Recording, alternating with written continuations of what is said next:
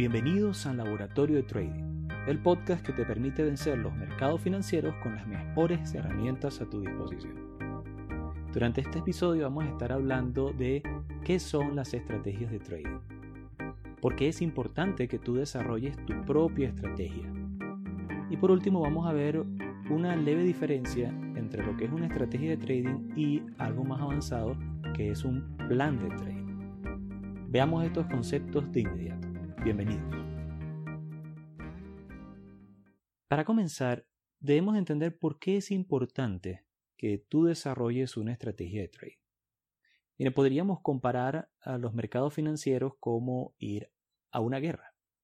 No se gana una guerra pensando que uno va a agarrar una espada, un escudo, una lanza y va a acabar con el ejército enemigo. Sino que en este tipo de enfrentamientos por lo general se requiere de estrategia, ¿no es cierto? De saber utilizar tus recursos de la mejor manera. No puedes evitar que el enemigo también haga sus movimientos, pero tú vas a tratar de hacer lo mejor, lo más inteligente posible con tus recursos. Pues bien, ocurre algo parecido con los mercados financieros. No puedes esperar que encendiendo tu computador y viendo simplemente un gráfico allí, cómo se mueven los precios, vas a lanzar una que otra apuesta y listo, vas a hacer dinero con eso. No es así como funciona, sino que en lugar de ello debes entrar sabiendo por qué y salir también conociendo por qué debes salir. Debes desarrollar una metodología que puedas repetir en diversos instrumentos, en diversos marcos temporales, y que te indique claramente acá voy a abrir mi operación y acá debo cerrarla. Ahora bien, ¿cómo podemos desarrollar una estrategia de este tipo? Si estamos en el análisis técnico, pues podríamos utilizar indicadores técnicos. Por ponerles un ejemplo, em, supongamos que vamos a desarrollar una estrategia basada en el cruce de medias móviles. Por favor, no vayas a utilizar esto en tu operativa real porque vas a perder dinero Solamente lo mencionamos como algo didáctico. Entonces, ¿qué es la media móvil? Quizás tenemos una media móvil lenta, una rápida.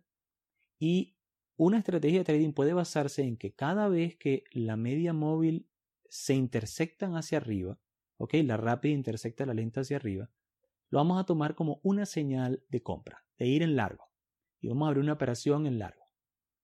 Entonces, cada vez que se produzca esa intersección, yo voy a entrar abrir mi operación. Nota cómo a partir de un indicador técnico he tomado una decisión de aperturar una operación en el mercado. Claro, los operadores o los indicadores pueden ser muy variados. Puede tratarse de una simple intersección de medias, el toque de las bandas Bollinger o el toque de, los canales Duncan. Hay muchos indicadores, hablamos de ellos con anterioridad, pero lo importante es que esos indicadores están diciendo el mercado va a hacer esto y en base a ello puedes tomar la decisión de aperturar una operación. ¿Ok? Ahí contestamos la primera pregunta. Pero falta contestar la segunda. Es decir, ¿cuándo debo salir? Pues si seguimos con el ejemplo, uno podría determinar la salida cuando se crucen las medias en sentido contrario. Es decir, abro la operación cuando las medias se cruzan hacia arriba y la cierro cuando las medias se cruzan hacia abajo esperando por lo tanto que yo tenga una ganancia en ese movimiento. Si es un movimiento hacia arriba, un movimiento eh, alcista, entonces me va a dar una reportar una ganancia porque entra un precio menor del que sale. Por ahora todo está bien. ¿Okay? Tenemos esos indicadores que nos indican cuándo entrar, cuándo salir. Pero hay una tercera pregunta que toda estrategia de trading debe responder. Y tiene que formar parte de, la manera en que tú te diriges a los mercados. Y es, ¿y qué pasa cuando me equivoqué? ¿Qué pasa cuando, aunque hubo, digamos, un cruce de medias hacia arriba, realmente el mercado no se movió hacia arriba, sino que en pocas velas retrocedió y ahora estoy en pérdida? ¿Qué voy a hacer en ese momento? Pues bien, esa es la tercera pregunta que debe responder tu estrategia de trading. Debe decirte no solo cuándo entrar y cuándo salir en ganancias, sino también debe decirte cuándo salir en pérdidas, cómo recortar las pérdidas, minimizarlas. Y a esto es lo que conocemos como el stop loss, es decir, la detención de pérdidas.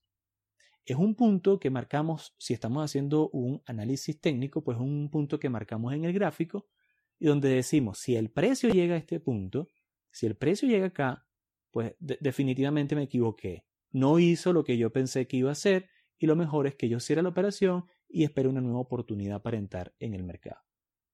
Eso es un stop loss, una detención de las pérdidas. Hay diversas formas en las que tú pudieras eh, colocar el stop loss. Por ejemplo, puedes colocarlo en el último pico en las velas inmediatas a donde está abriendo la operación.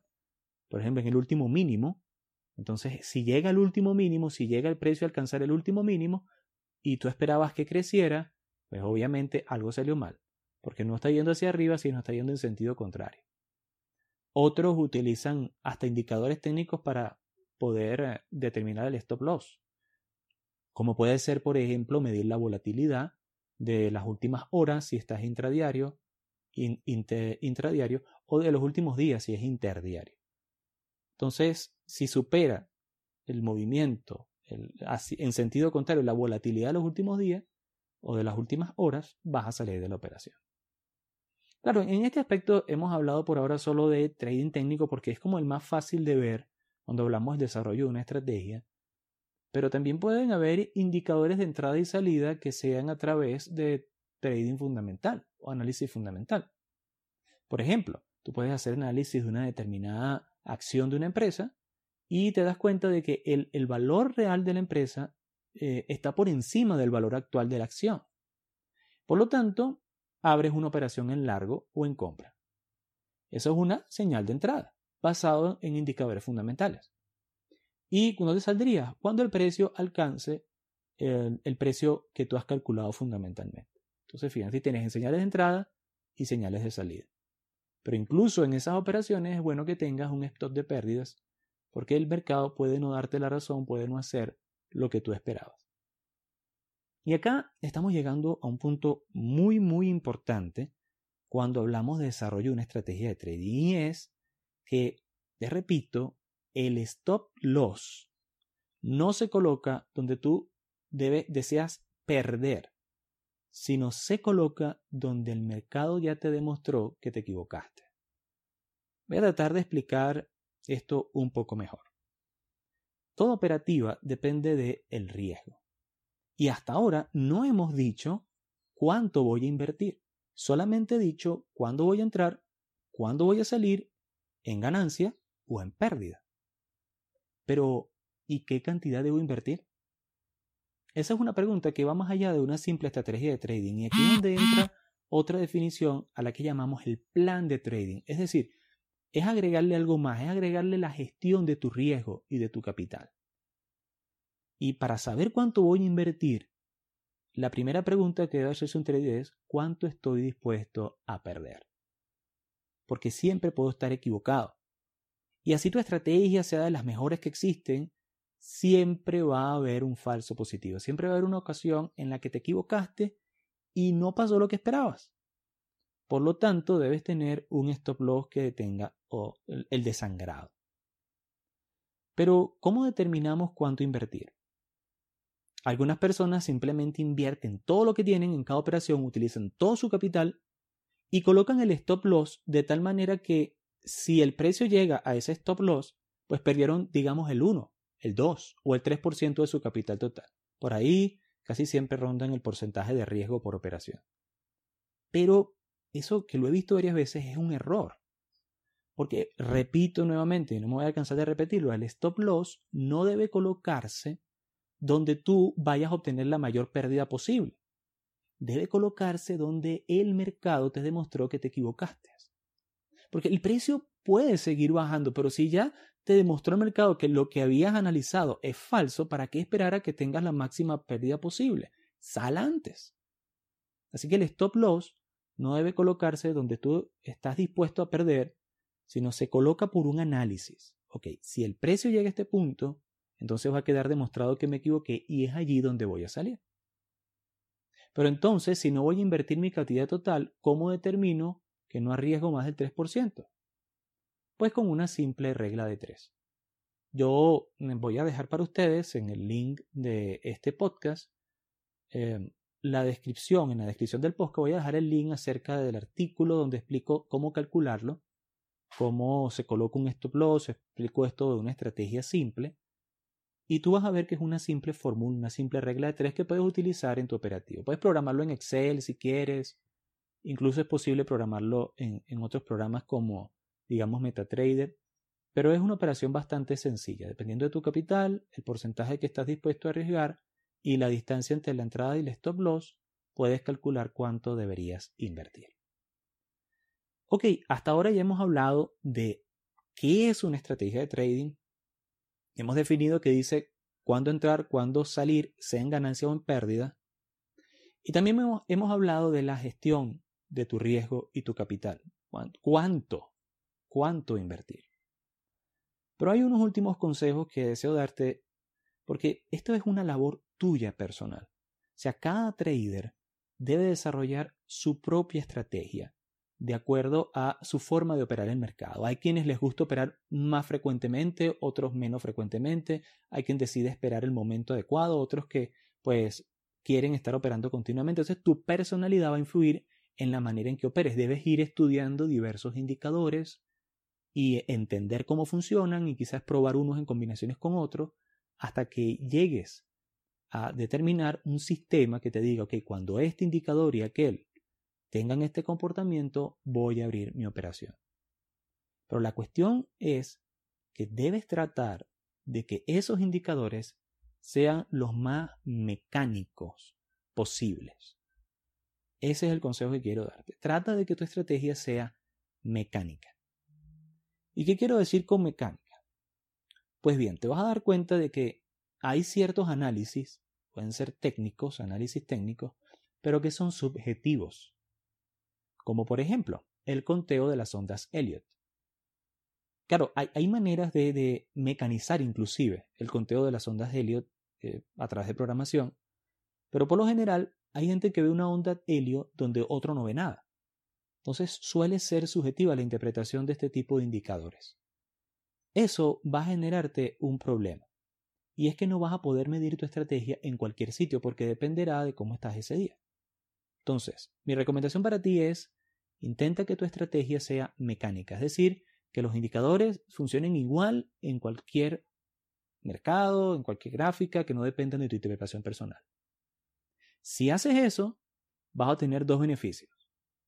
Primero, si tu estrategia es mecánica, vas a evitar los problemas psicológicos. ¿Y a qué me refiero con eso? Cuando la salida y la entrada de tu estrategia es a tu propia discreción y no está mecanizada, quizás con el deseo de ganar un poquito más tomes riesgo que no debería porque eres tú quien al final decide cuándo salir. O quizás con el deseo de no aceptar las pérdidas no salgas cuando deberías salir porque no estás tomando en cuenta los indicadores y entonces vas a aumentar el desangrado en la operación. Entonces, por lo tanto, cuando tu estrategia es mecánica, evitas esos problemas psicológicos y hace que tu operativa sea más rentable. Esa es la primera razón por la que es beneficioso ser mecánico. Pero la segunda razón es que quizás en el futuro puedas hasta programarlo. Por lo menos hacer indicadores que te digan, mira, tal o cual eh, indicador ha, eh, ha producido un evento y entonces no tienes que estar todo el día frente al computador, sino si sabes un poco de programación puedes automatizar algunas cosas. Entonces eso es otro beneficio. Pero más importante que automatizarlo y programarlo es que también vas a poder extraer de ellos métricas que te permitirán medir si ya tu estrategia se está venciendo, si ya no está siendo efectiva, o cuál es el riesgo que estás asumiendo cada vez que utilizas esa estrategia. Esos son datos y métricas que no vas a poder obtener si tu operativa es discrecional, es decir, depende de tu propia interpretación. Pero si es mecánica, sí vas a poder hacerlo y vas a poder hacer un análisis de cómo te has comportado en el pasado. Recuerda, hay muchas personas que te van a vender estrategias por miles de dólares. Hay estrategias que se, se venden por decenas de miles de dólares. Te dicen aquí vas a entrar, aquí vas a salir, aquí vas a colocar tu stop loss. Pero no necesariamente porque cueste mucho es efectiva. Por lo tanto, tú debes desarrollar tu propia estrategia y debes hacerlo siempre primero haciéndolo en un simulador. no metas dinero tuyo, sino pruébalo, pruébalo durante unos meses, quizás hasta tres meses, y ve si eres rentable con dinero en simulador. Y luego, si demuestra que eres rentable, entonces puedes entrar con una pequeña cantidad, a probar en vivo y así ir aumentando tu inversión. Pero siempre pruébalo en un simulador. De esta manera, cuando te enfrentes al mercado, vas a hacerlo con una estrategia que no vas a hacer eh, sencillamente tratar de adivinar lo que va a ocurrir, sino que vas a ser más rentable. En episodios siguientes vamos a estar hablando acerca de cómo determinar si una estrategia es rentable o ya ha dejado de serlo y cuál es el nivel de riesgo, esas métricas de las que estuvimos conversando. Pero por ahora ya hay bastante de lo que poner en práctica. Te recomiendo que sigas el link que está en la descripción de este podcast para que puedas ver algunas imágenes donde explico cómo calcular el stop loss y así por el estilo. Bien, esto es todo por el episodio de hoy. Se despide el laboratorio de trading con Enzo Garofalo. Hasta luego.